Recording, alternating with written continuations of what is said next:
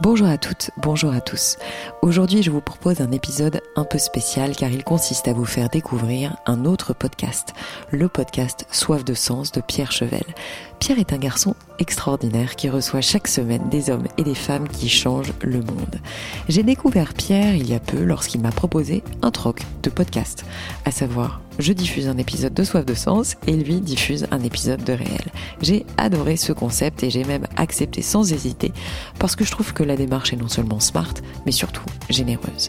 Je vous encourage donc chaleureusement à aller écouter Soif de Sens et à vous y abonner, car tout comme moi, je l'espère, vous allez littéralement vous immerger dans ce monde d'apprentissage et d'impact positif.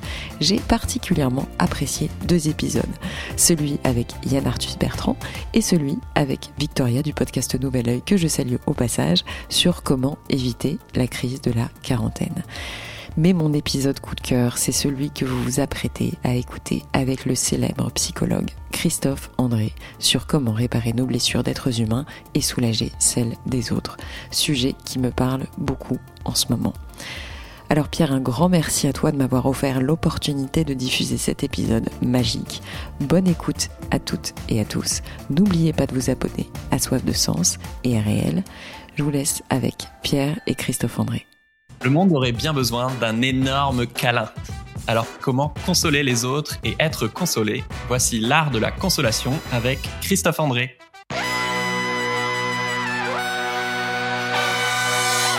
Bienvenue dans Soif de Sens, des histoires d'humains qui changent le monde. Chaque semaine, je reçois un invité écolo, féministe ou solidaire pour t'aider à incarner le changement, te redonner foi en l'humanité. Et aujourd'hui, on accueille Christophe André pour parler du pouvoir de la consolation et comment consoler et être consolé nous relie et nous rend humains. Salut Christophe. Bonjour Pierre. Alors, je te présente en 10 secondes. Tu es euh, médecin psychiatre, désormais euh, à la retraite, spécialiste de la psychologie des émotions et de la méditation pleine conscience. T'as grandi à Toulouse, euh, comme moi. Il fallait que je le calme parce que quand j'ai appris ça, j'étais trop fier. Et à mes yeux, tu as beaucoup contribué euh, à pas mal de choses, mais notamment à rendre la médecine euh, plus humaine. Et tu le prouves avec ton dernier livre, Consolation, dont on va parler, celle que l'on donne et celle que l'on reçoit. Pour commencer, il y a six ans, tu tombes gravement malade, au point de te demander carrément si, bah, si tu vas mourir en fait. Et pendant cette période, tu retombes sur le marque-page offert par un de tes patients à Toulouse. Est-ce que tu peux nous raconter cette histoire? Oui, oui, oui. Bah c'est, ça a été le, déclic, effectivement, qui m'a poussé à écrire ce livre sur la consolation. J'ai eu un, cancer du poumon et je trouvais ah que c'était très injuste puisque j'étais non fumeur. Mais bon, voilà, comme tu le sais, la, pollution, euh, on est en train de s'apercevoir que la pollution dans les villes provoque un cas nombre de cas très importants de, de cancer des non-fumeurs, mais bon, ça c'est un autre problème. je crois que c'est 30 000 morts. Et donc, ben, évidemment, j'ai eu très peur. C'est pas, c'est pas le, aucun cancer n'est agréable à, à, avoir, mais celui-ci pose beaucoup de problèmes. En, tout cas, euh, j'ai pensé donc à ma mort. Et, alors, j'ai commencé à ranger un peu mes affaires en me disant, bon, je sais pas trop comment ça va finir cette histoire, mais mets un peu d'ordre dans tes affaires pour pas trop casser les pieds de, de tes filles et de ton épouse si par hasard tu devais mourir. Et en rangeant mes livres, de psychiatrie. Ah donc c'était vraiment en rangeant tes affaires comme si euh, d'accord c'était pas juste y traîner sur ton bureau c'était euh non non non non non c'était je me disais bon euh, voilà, quand quelqu'un meurt et qu'on se retrouve avec un, bazar ah administratif, voilà, ça augmente le chagrin, enfin, ça rajoute des ennuis au chagrin, c'est utile. Bon, bref, je tombe sur un livre que je m'apprête à donner et je tombe sur ce marque-page dont tu parlais, qui était le marque-page euh, que m'avait offert un patient. Alors, il, il me l'avait offert dans un livre. C'était un patient, le pauvre, il avait plein de problèmes, il était très charmant, mais il était toxicomane, kleptomane, enfin tout ce que tous les malheurs du monde sur ses épaules. Et euh, il avait volé ce livre, évidemment, il me l'a avoué après. mais c'était très gentil, il me l'offrait avec un marque-page, me disant que je le consolais, qu'à chaque fois qu'il me voyait, je le consolais. En gros, je me souviens pas exactement, j'ai recopié ça, ça dans le livre. Et j'ai repensé à ce patient et tout à coup, je me suis souvenu effectivement de ma de ma détresse face à lui. C'est-à-dire, j'arrivais pas à le guérir en réalité. Euh, c'était un cas compliqué. Je faisais de mon mieux. Je crois qu'il faisait de son mieux aussi, mais je n'arrivais pas à le guérir. Il restait de temps en temps avec des bouffées dépressives, des crises d'alcoolisme, des, comme ça, des, des, périodes de kleptomanie épouvantables. Mm. Et pourtant, il revenait me voir. Et à chaque fois, je me disais, mais pourquoi il revient? Puisque je peux pas le guérir. Et, et en fait, là, en relisant ce petit marque-page, j'ai compris que je le guérissais pas, mais je le consolais. C'est-à-dire, malgré mon impuissance, je lui faisais du bien et euh, il avait l'intuition que personne, de toute façon, ne pourrait le guérir. Alors que là, il avait trouvé un psy avec qui il s'entendait bien, qu'il aimait bien. Moi, j'aimais beaucoup ce, garçon et, et qui le consolait. Et tout à coup, j'ai compris que j'avais passé ma vie non seulement à soigner en tant que médecin, ça je le savais, j'en étais mmh. persuadé, j'en étais, voilà, c'était passionnant, j'étais très content d'avoir fait ça, mais que j'avais aussi fait autre chose sans le savoir, que j'avais beaucoup consolé mes patients. Euh, et là, ça a commencé à, prendre feu dans ma tête en me disant, ben voilà, tu es à ton tour aujourd'hui dans une position de patient euh, qui n'est pas sûr de guérir. Tu reçois des soins de la part des, des personnes qui s'occupent de toi, des équipes de cancérologie, mais tu sais pas comment ça va finir. Et et je sentais bien qu'il ne fallait pas que des soins, mais que j'avais aussi besoin de cette fameuse consolation. Donc ça a été le point de départ, mm. effectivement. Oui, tu disais que bah, quand on frôle la mort, euh, bah, la beauté de la vie te saute plus aux yeux parce que tu risques de la perdre et que ce soit effectivement un, mot d'encouragement d'un soignant, un sourire ou un paysage, euh, ça te faisait énormément de bien. quoi. Absolument, c'est-à-dire c'est toujours cette espèce de, situation ironique. On passe notre temps à vivre en oubliant qu'on va mourir. Et du coup on gaspille des tas de moments. Et il faut parfois que le drame, l'adversité nous frappe pour qu'on ouvre les yeux sur le fait que simplement vivre, même avec des petits ennuis, des petits soucis, des gros ennuis, des gros soucis, c'est une chance et c'est toujours mieux de vivre que de ne pas vivre, d'exister plutôt que de ne pas exister. Si on était sage, on n'aurait pas besoin d'attraper un cancer ou de traverser un deuil pour ça, pour réaliser ça, mais comme nous ne sommes pas sages pour la plupart d'entre nous, c'est le, le seul bienfait, si j'ose dire, de l'adversité, si on lui survit, c'est qu'elle nous ouvre les yeux sur le fait que la vie, c'est quand même un truc extraordinaire à, à traverser quand même. je pense que tu n'étais pas le moins sage avant d'avoir ton cancer quand même. Hein, Moi, ça me tient à cœur de te recevoir aujourd'hui parce que euh, dans ce podcast, euh, même s'il y a eu euh, Frédéric Lenoir ou Thomas Dansbourg que, que tu connais bien, j'imagine, on parle surtout d'écologie, de féminisme, etc. Mais à chaque fois, comment je choisis mes invités et ce qui me touche chez vous, c'est que vous nous reconnectez à notre humanité et c'est pour ça que j'adore ce sujet, parce que clairement, j'ai pleuré en lisant ton livre. J'ai pleuré de, bah, de beauté, de tristesse et de joie, tellement c'est, humain, justement. Alors, euh, merci.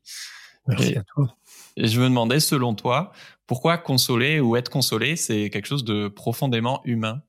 Bah, C'est un acte euh, qui est très touchant, la consolation, parce que si on définit, c'est pour rappeler quand même la définition de la consolation, c'est tout ce qu'on propose à quelqu'un quand on ne peut pas résoudre son problème, quand on ne peut pas supprimer l'adversité qui le frappe.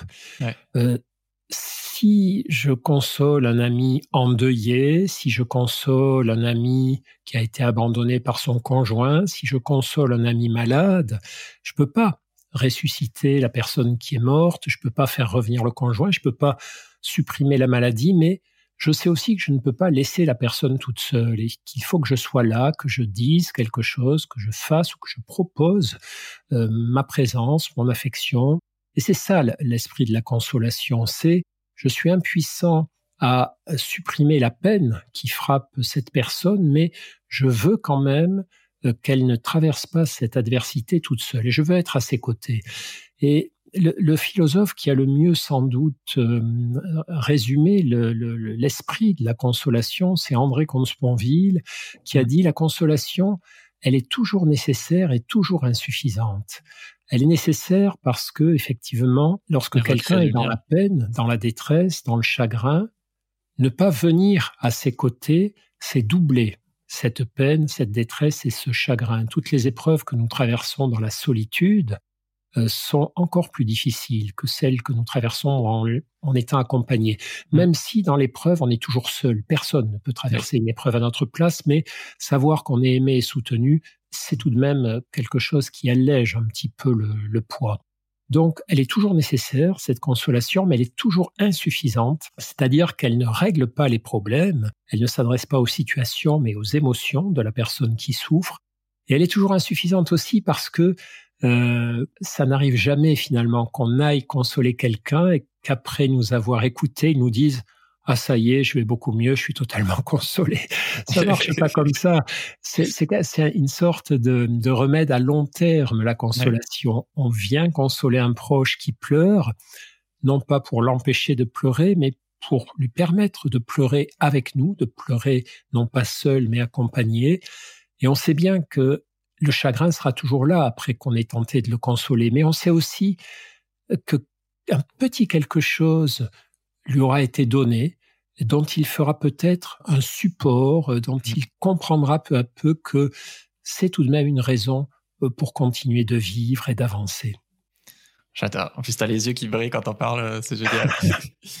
tu racontes qu'avant cet accident, tu te contentais, entre guillemets, enfin c'est ce qu'on apprend en médecin, hein, de, de, soigner, d'expliquer aux patients et de les encourager, mais pas de consoler justement.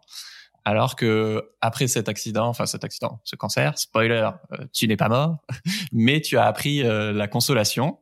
Euh, donc t'écris, c'est-à-dire consoler pour vivre avec les orages, consoler pour sortir de la solitude et recréer du lien avec le vivant. Euh, je doute que tu étais un médecin complètement frigide avant et qui a vraiment eu un changement avant-après radical avec ce déclic de la consolation pour toi. par exemple, tu racontes qu'à la fin de consultations difficiles, euh, déjà avant, quand tu raccompagnais les gens à la porte de ton cabinet, voilà, tu leur disais des choses simples. Je sais que c'est difficile, mais on va y arriver. Prenez soin de vous jusqu'à notre prochaine rencontre. Et tes patients te disaient que ça allait toucher vraiment. Alors je me demandais euh, qu'est-ce que ce déclic de, de la maladie, du marque-page et de la consolation a, changé en plus dans, ta vie, toi qui étais déjà euh, un peu ouvert à, cette bienveillance. Oui, effectivement, comme tu le dis, j'étais déjà consolateur. Mais ça, ne m'intéressait pas au point de vue théorique. Je, n'y réfléchissais pas. Autant j'essayais d'être un meilleur soignant. Je lisais, je réfléchissais, j'expérimentais, je me formais. Autant cette dimension de la consolation, c'est-à-dire que fait un soignant une fois qu'il a fini de soigner et qu'il y a toujours de la souffrance? Et eh bien cette dimension, Bien sûr que j'avais l'intuition que la gentillesse, la bienveillance, la fraternité mm. euh, étaient nécessaires dans mon métier, mais je ne la réfléchissais pas, je ne la pensais pas. Et c'est après cette période que j'ai commencé à théoriser un peu là-dessus. Parce que c'est important pour nous, les, les soignants, et je crois pour les humains, non seulement de faire les choses, mais de comprendre aussi quel sens elles ont, les mécanismes. Et c'est vrai que, ben, par exemple, dans un couple, c'est important d'être à l'écoute du conjoint, de, de, de, de, tenter de régler les conflits euh, sans, sans trop de déchirement, mais c'est important aussi de comprendre comment marche un couple, de comprendre que l'amour ne suffit pas, qu'il y a des mécanismes euh, de, de, de, mauvaise écoute qui conduisent à la discorde et que connaître certaines techniques de communication peuvent aider sans, sans être des remèdes miracles. Et, et dans toutes les situations humaines, au fond, il y a ce que nous faisons intuitivement, que je faisais avec la consolation, et puis il y a ce que nous essayons d'améliorer encore en mettant à plat, en décortiquant, en analysant, en comprenant. Et c'est un peu ce qui s'est passé avec la consolation. Quand j'ai commencé à, avoir l'idée d'écrire ce livre, je me disais, bon, allez, tu vas faire un, un petit livre, quoi, ça va faire 50, 100 pages. oui, j'étais surpris. C'est un vrai bah guide pratique euh, très riche. Voilà, puis du coup, je me suis retrouvé, je ne sais pas combien de pages fait mon livre, mais il doit avoir 300 pages ou un truc comme ça. Et là, j'ai touché du doigt que cette consolation, elle était vraiment au cœur de la condition humaine. Parce que quand on parle de consolation, il y a des petits clichés qui apparaissent, qui sont deux extrêmes d'ailleurs. Il y a le cliché de la petite consolation bénigne qu'on propose à un enfant qui pleure. Hein. Voilà, on console un enfant qui s'est blessé, qui s'est fait mal, qui a perdu son jouet, qui s'est fait rejeter par les autres. Et petit chagrin, petite consolation, mais voilà, on appelle ça j'ai consolé mon enfant. Et puis à l'autre extrême, il y a les consolations qu'on s'efforce de proposer aux personnes endeuillées. On essaie de, de donner aux personnes endeuillées des raisons de continuer à vivre pour qu'elle ne se laisse pas glisser dans le désespoir ou l'envie d'en finir elle-même. Mais entre les deux, entre les deux, toute notre vie, nous avons besoin des consolations parce que toute notre vie, nous sommes confrontés à des adversités, des maladies, des difficultés, des conflits, des rejets, des souffrances, et ça n'arrête pas. La vie humaine, je dis souvent ça de façon un peu provocante, mais bon, et voilà, parfois il faut provoquer pour ouvrir les yeux des, des personnes, c'est vivre, c'est naître, souffrir, vieillir et mourir. Si nous étions seuls pour affronter tout ça, s'il n'y avait pas entre les moments de souffrance, des moments de bonheur, de fraternité, de, consolation, si tous nos chagrins, toutes nos douleurs n'étaient pas à un moment donné consolés, ça vaudrait pas la peine d'exister. Et la consolation, elle s'inscrit dans ce dont nous avons besoin, c'est-à-dire ce sentiment qu'on n'est pas seul face à cette condition humaine qui, est terrible par certains aspects. Hein. On va tous mourir, ça c'est pas très rigolo, mais euh, on n'est pas seul. On est tous sur le même bateau et, et on est là pour s'épauler. On est là pour se faire le plus de bien possible euh, les uns les autres. Et euh, ça c'est merveilleux. et donc cette consolation, je la vois comme un acte de de fraternité, de bienveillance. Donc, oui, euh, oui, je, je, la vois comme un fil qui parcourt nos vies tout entières. Et j'ai été surpris moi-même de, de voir à quel point on avait tous besoin d'être consolés et comment on n'arrête pas de passer du rôle de consolateur, consolatrice, à celui de personne consolée tout au long de notre vie aussi. Il y a aussi un art de recevoir et d'accepter la consolation. T'écris que la consolation, c'est ce qui suspend la souffrance pour redonner goût à la vie. Et donc, c'est mille et une façons de soulager des, des, petites peines, que ce soit une parole qui nous a blessés quand on a raté un train ou passé une sale journée, ou des peines plus grandes, comme on l'a évoqué, euh, une rupture amoureuse, un licenciement ou un deuil. Par exemple, un jour, tu as, reçu la lettre d'une mère dont, dont, la fille a été assassinée par les terroristes du Bataclan.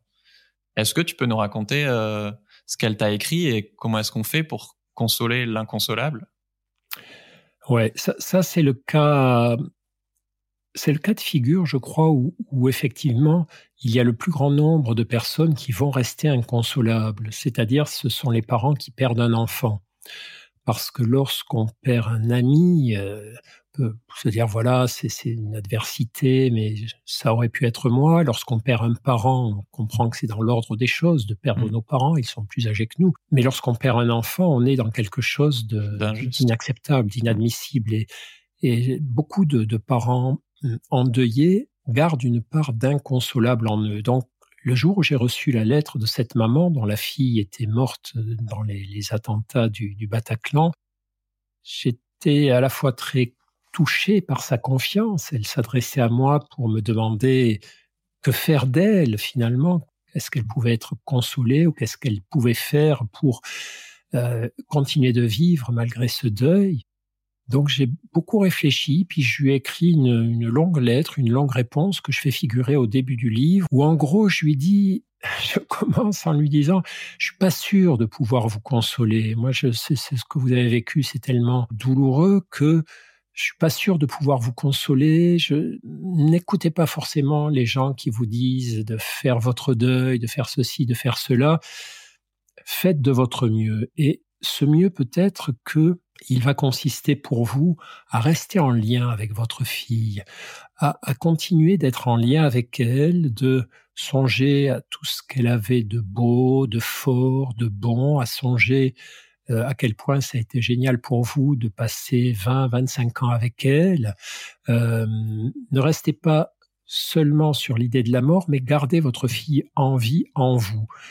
Vivez avec elle et partagez le plus de moments euh, de, votre vie avec elle, dédiés les lui, etc. C'est quand on fait ça, on marche sur des œufs parce que déjà la consolation, c'est délicat. On a toujours peur de raviver les blessures, de dire des mmh. choses qui vont euh, faire encore plus pleurer la personne, c'est délicat quand on a les gens en face. Mais alors quand on écrit, quand tu écris à quelqu'un que tu n'as pas en face de toi, tu tu sais pas dans quel état la personne va recevoir ta lettre, tu ne sais pas comment elle va accueillir tes paroles.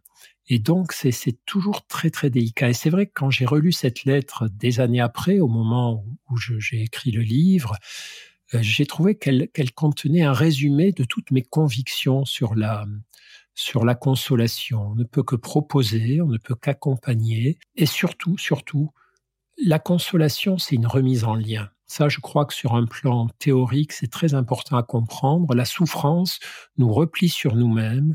La désolation, l'adversité, la maladie tendent à nous faire nous replier sur nous. On a l'impression d'être seul dans l'adversité, on a une impression d'injustice ou de fatalité.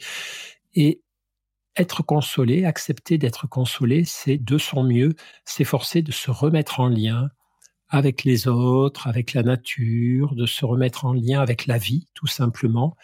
Et pour les endeuillés, euh, ce qu'on voit, c'est que les endeuillés euh, qui, au fond, je ne sais pas quel est le terme qu'on peut utiliser, on ne peut pas dire se remettre d'un deuil, on se remet jamais d'un deuil, mais les endeuillés qui arrivent le mieux à continuer de vivre malgré l'absence de la mmh. personne qu'ils ont perdue sont ceux qui souvent ont gardé un lien avec elle et un lien qui n'est pas que un lien de manque, que un lien de douleur, mais qui est aussi un lien de bonheur. Se, se dire finalement, est-ce que j'aurais préféré ne jamais avoir connu cette personne, ne jamais avoir eu cette fille, ce conjoint, ou est-ce que je préfère l'avoir connue et l'avoir perdue mmh. Mais c'est très c'est très délicat émotionnellement. Et c'est pour ah ça que la consolation, souvent, on a peur d'y aller parce qu'on a peur de pas dire les bonnes choses. Bah, c'est pour ça que c'est bien qu'il y, ait des gens comme toi qui, qui nous permettent de décortiquer tout ça et de, de mettre des mots et, partager des conseils pratiques. Euh, pour clarifier, du coup, euh, consoler quelqu'un, j'ai l'impression que ça peut prendre mille et une formes. Est-ce que c'est juste faire acte de présence et être là pour la personne et surtout l'écouter? Est-ce que pour toi, c'est plutôt euh, avoir des attentions, lui faire à manger? Est-ce que c'est lui faire un compliment ou dire à un proche qu'on l'aime ou, comme tu l'écris dans un passage, euh, lui écrire un SMS euh, si on la connaît pas trop, juste pour dire je pense à toi, je t'embrasse fort. Est-ce que tu peux nous partager comme ça des exemples très variés de, de formes que peut prendre la consolation ou on pense surtout au câlin, mais en fait ça peut être très varié? Ouais, ouais, ouais. Bah, c'est un peu tout ce que tu viens de décrire, c'est-à-dire le premier obstacle, beaucoup d'entre nous ont peur de mal faire. On a très peur mmh. des maladresses. Alors qu'en fait, le pire en matière de consolation, c'est pas la maladresse, c'est l'absence. C'est ne pas aller vers la personne et, ne pas essayer de la consoler. Alors bien sûr, les maladresses, elles peuvent faire mal, elles peuvent euh, accroître la tristesse, elles peuvent euh, mettre en colère. Hein. Si je console mal quelqu'un, euh, ça peut l'énerver, il peut m'agresser, mais c'est de la vie. On remet de la vie, même si c'est sous forme d'une émotion qui agace, etc. Euh, l'abandon de la personne, ne pas aller vers la personne, c'est la mort. On, double, on double son chagrin, sa peine, son sentiment de solitude. Donc, mon premier conseil, c'est allez-y, n'ayez pas peur de mal faire. Vaut mieux mal faire que ne pas faire en matière de consolation. Par contre, il y a des étapes à respecter. C'est-à-dire, en général, quand on essaie de consoler quelqu'un, on est trop, on cherche trop à dire des choses qui peuvent apaiser. On se dit mais comment je pourrais apaiser sa peine en lui disant tel ou tel truc, de relativiser, que ça arrive à tout le monde, que moi aussi j'ai traversé ça. Alors qu'en fait, tu parlais de câlin, très souvent, le premier temps de la consolation, c'est la présence. Si on connaît assez bien la personne, des gestes d'affection simples, prendre la main, tenir par l'épaule, mmh. voire faire un câlin, c'est ce que tu disais d'ailleurs pour euh, qu'avec tes patients justement avant tu le faisais de temps en temps mais pas forcément consciemment mais juste euh, bon évidemment il faut que la situation soit adaptée mais quelqu'un qui est sur un lit d'hôpital euh, juste poser ta main sur sa main ça ah ouais ça crée un contact humain qui peut être très très fort et réconfortant quoi. Ouais ouais pour les, les, les, psychiatres traditionnellement on touche jamais nos patients et, et mm. Alors qu'il y a des contacts effectivement une main sur l'épaule serrer la main du patient entre tes deux mains, etc.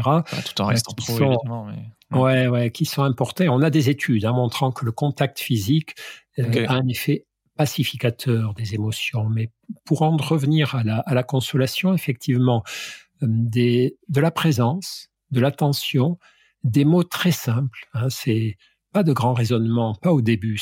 La personne ne peut pas entendre tout ça quand elle est dans la détresse, mais en gros, c'est je suis là, je tiens à toi, euh, dis-moi si je peux t'aider. Voilà.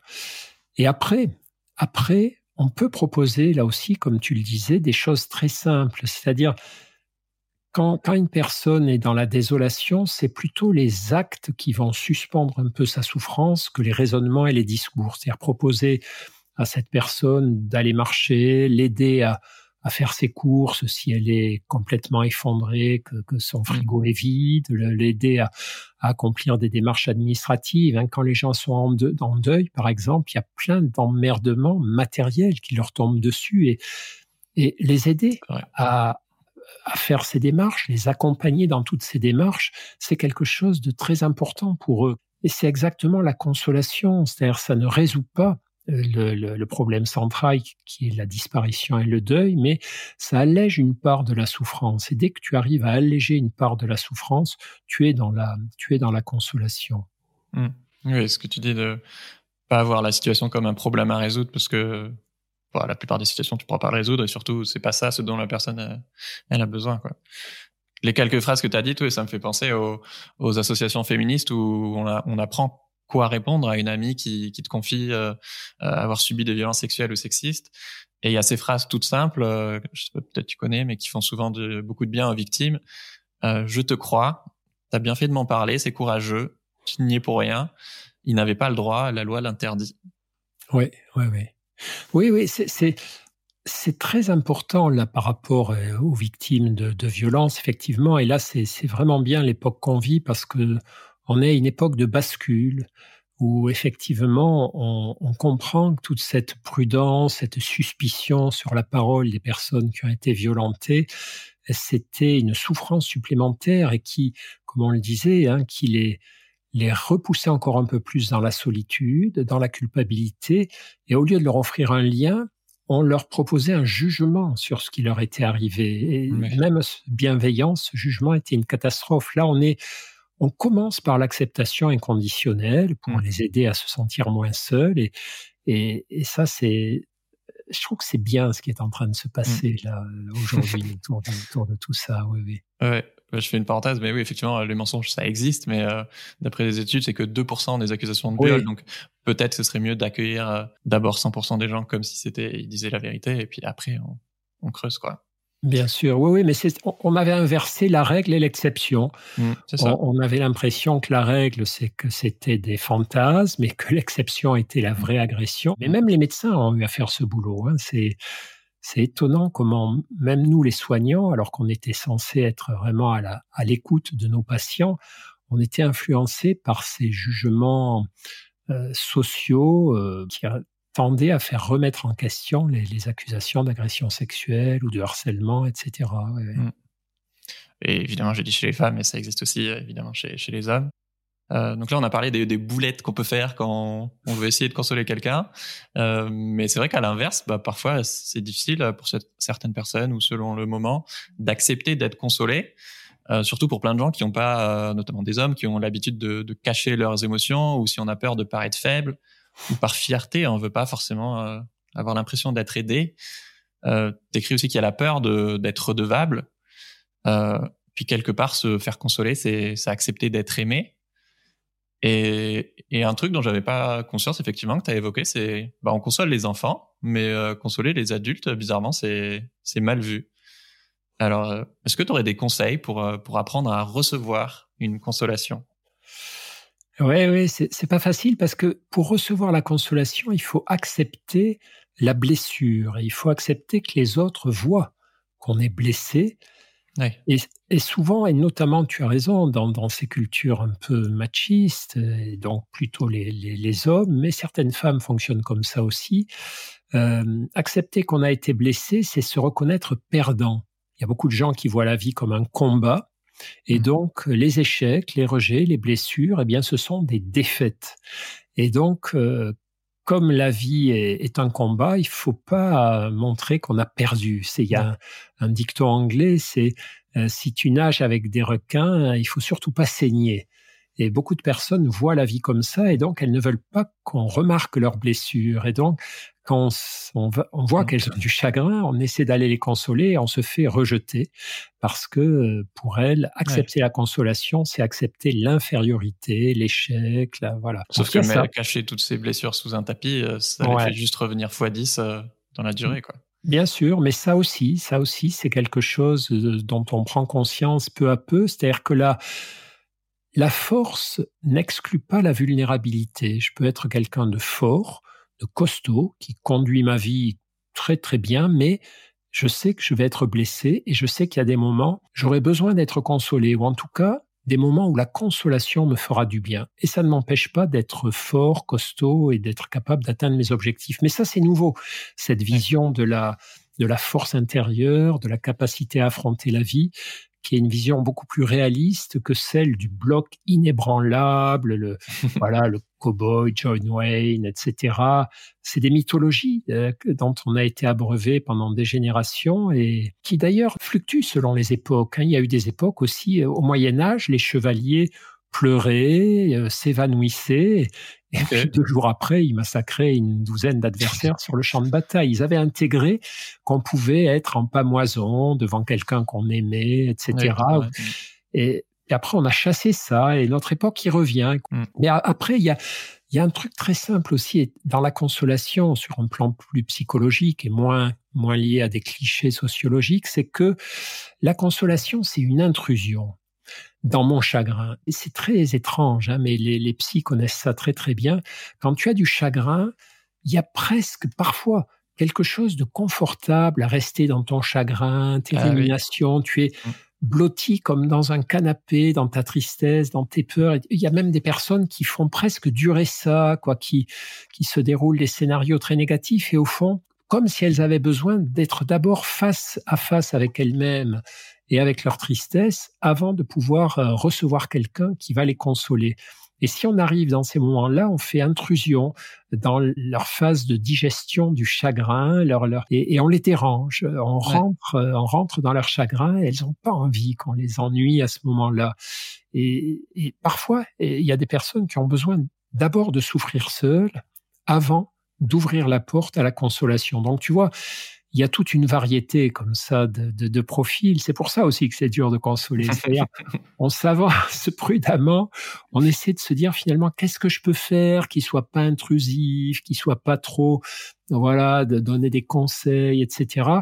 Parce que quand quelqu'un souffre, et qu'on va le consoler, euh, cette personne a l'impression que nous, on a été, on est un chanceux, on est un vénard, on a été protégé de la souffrance. Et donc, on peut agacer aussi. On, a ça malheureusement chez les parents qui ont perdu des enfants.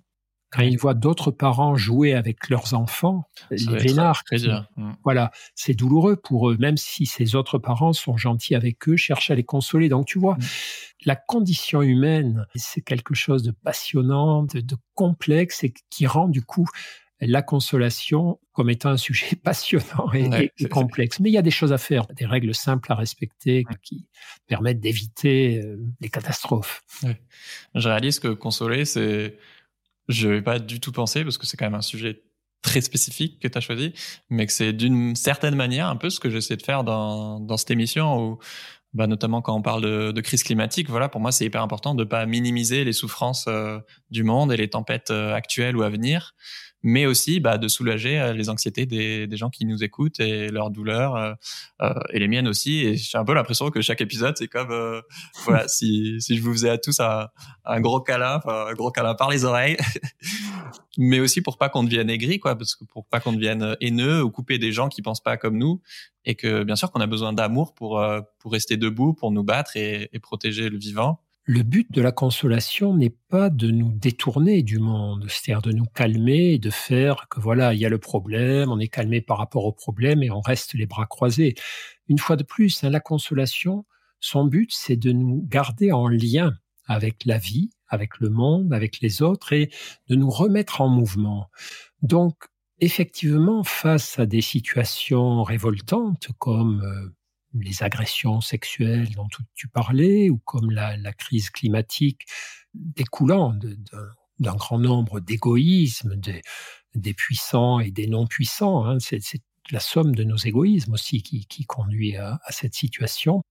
Le but de la consolation n'est pas de, de, supprimer nos émotions inconfortables, de supprimer nos colères, nos, nos révoltes face à l'injustice ou nos inquiétudes, mais de les apaiser suffisamment pour qu'elles débouchent sur plus de lucidité et plus de clairvoyance quant à ce que nous devons faire. Donc la consolation, elle n'est pas là pour supprimer la souffrance, elle est là pour faire que cette souffrance ne nous empêche pas de mener notre vie là où nous voulons qu'elle qu'elle aille. Et je me demandais si toi, tu avais des, des, anecdotes ou des histoires de, de l'impact que ton livre Consolation a pu avoir chez, chez des lecteurs ou des lectrices?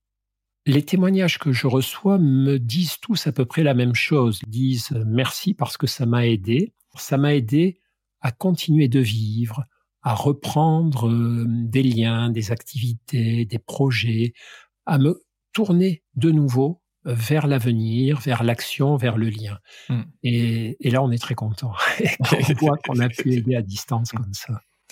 Moi, j'étais surpris de, de lire que tu cites une étude où 70% des 15-30 ans écoutent de la musique pour se consoler. Hmm. Donc soit avec de la musique joyeuse, mais euh, moi aussi que je le fais euh, beaucoup avec de la musique triste, euh, mélancolique, quand j'arrive pas à pleurer par exemple, alors que je me dis, je sais que ça me ferait du bien à certains moments. Bah j'aime bien écouter de la musique triste parce que ça aussi, j'avais lu une étude là-dessus. Voilà, ça fait écho à notre tristesse et du coup, on se sent bah, écouté, accueilli et, et vivant. C'est des émotions. Se sent moins ça. seul. Ça permet de purger notre peine. Et tu vois, c'est ce qu'on disait tout à l'heure par rapport à la consolation comme une intrusion. Dans ces moments où j'ai besoin parce que j'ai du chagrin d'écouter de la musique triste. Si j'ai un copain guéluron qui vient me raconter des blagues, ça ne fait pas. Quoi. Bah, mm. j'aime bien ce copain, je serais ravi qu'il me raconte ses blagues demain soir, mais ce soir-là, j'ai mmh. besoin d'être avec ma peine pour l'apprivoiser, la mmh. digérer, la, la traverser. Il y a un proverbe zen que j'aime beaucoup qui dit Tu ne peux pas quitter un endroit où tu n'as jamais accepté d'arriver. Tu pourras jamais te débarrasser d'une tristesse dans laquelle tu n'as pas accepté de rentrer. C'est pour ça que les stratégies d'esquive systématique de la tristesse, en faisant des blagues, en buvant de l'alcool, en, refusant d'être triste, mmh ce sont des mauvais moyens de, traverser nos tristesses. Nos tristesses, elles sont faites pour être traversées. Et quand tu écoutes de la musique triste, c'est l'effort que tu fais. Et, il faut passer par cette étape pour après pouvoir rigoler de nouveau avec ses, avec ses potes. Du coup, on peut aussi se consoler seul avec de, l'art, la nature ou l'action. Euh, tu parles d'autoconsolation. Euh, comment on fait pour euh, s'auto-consoler?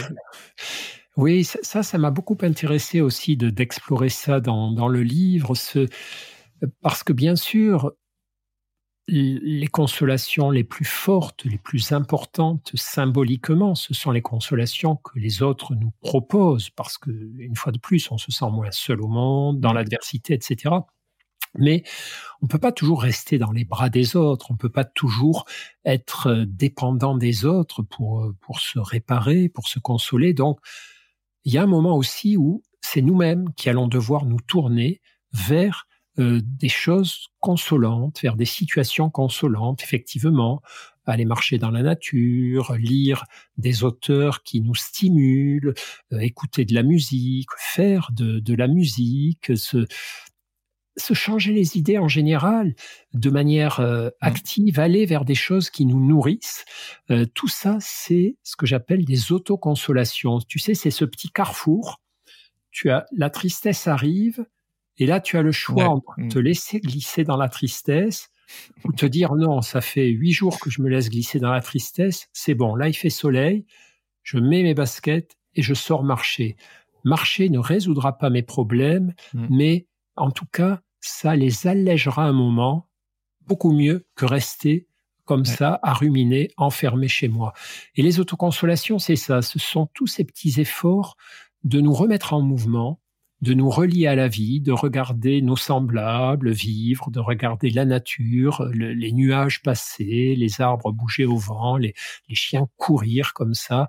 et ça, c'est vraiment une sorte de, de relais que nous pouvons prendre nous-mêmes par rapport aux consolations reçues des autres personnes. C'est très important aussi. Mmh.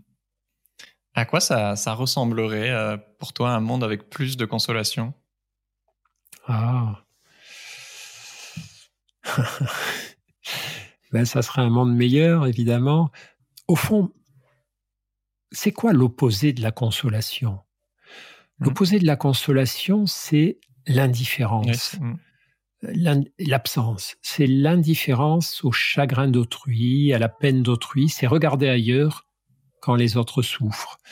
Et donc, je crois qu'un monde où il y aurait plus de consolation, c'est un monde où on se sentirait moins seul, un monde où, finalement euh, il y aurait davantage de, de, fraternité, mais et aussi davantage, je crois, de soucis à ne pas faire de peine aux autres, à ne pas blesser les autres, à ne pas agresser les autres. Donc ça, ça fait très chimérique, effectivement, hein, quand, c'est dit comme ça, mais euh, on, revient quand même sur le, sujet très important dont on parlait tout à l'heure, c'est la régulation émotionnelle. C'est-à-dire, toutes les émotions sont précieuses, même les émotions qu'on appelle négatives, hein, la tristesse, la peur, la colère, la honte, elles ont tous un petit côté utile, c'est leur excès qui est destructeur. Et je crois qu'un monde où, il y aurait davantage de consolation serait forcément aussi un monde, c'est un monde où nos blessures, voilà, je, cherche le fil en parlant,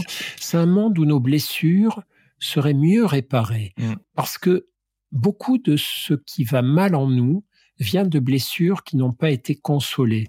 Beaucoup de gens agressifs, beaucoup de gens euh, négatifs, beaucoup de gens maltraitants avec les autres sont aussi des gens euh, qui n'ont pas été consolés. Alors, c'est pas une justification. Si je suis maltraitant, je dois être euh, recadré par les mmh. autres et empêché. C'est pas pour les absoudre, mais c'est pour dire que finalement, dans un monde rêvé où les blessures seraient consolées, euh, eh bien, il est probable que ultérieurement, nous nous ferions moins de mal les uns aux autres. Il y a, une phrase de Christian Bobin que j'adore. C'est Bobin, donc tu connais, c'est ce poète euh, génial, mais qui est aussi un, un extraordinaire philosophe à sa manière poétique. Bobin, il parle à un moment de la vie humaine. il dit un truc, tu vois, ces trucs choquants, mais qui font beaucoup réfléchir. Il dit, ouais, tout au long de nos vies, nous nous faisons beaucoup de mal les uns aux autres. Et à la fin, nous mourrons. Et donc, tu vois, il rappelle ce que pourrait être une condition humaine où on n'arrête pas de se déchirer, de s'écharper, de se faire du mal, et puis à la fin tout le monde meurt. Et, et ça, c'est l'opposé de cette société où mm.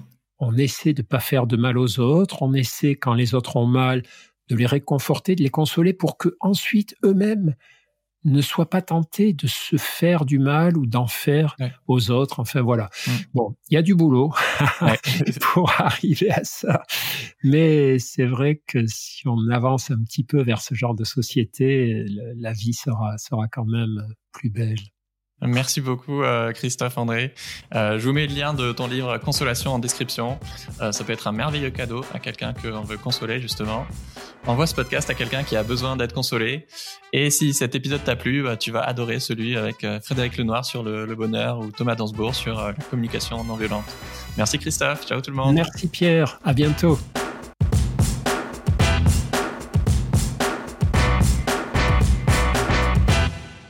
Voilà les amis, c'est la fin de cette interview, j'espère qu'elle vous a plu. Si c'est le cas, n'oubliez pas de partager l'épisode via les plateformes d'écoute comme Acast, Apple Podcast, Spotify ou votre application de podcast préférée. Le partage et la notation du podcast sont super importantes pour moi, donc je compte sur vous pour mettre des étoiles et des commentaires là où c'est possible. Pour vos suggestions d'invités, n'hésitez pas, je suis joignable sur le compte Instagram du podcast, Réel Podcast. Merci encore à toutes et à tous d'être de plus en plus nombreux à écouter Réel et à très vite pour un prochain épisode. Waiting on a tax return? Hopefully it ends up in your hands. Fraudulent tax returns due to identity theft increased by 30% in 2023. If you're in a bind this tax season, LifeLock can help. Our US-based restoration specialists are experts dedicated to helping solve your identity theft issues and all LifeLock plans are backed by the Million Dollar Protection Package. So we'll reimburse you up to the limits of your plan if you lose money due to identity theft. Help protect your information this tax season with LifeLock. Save up to 25% your first year at LifeLock.com slash aware.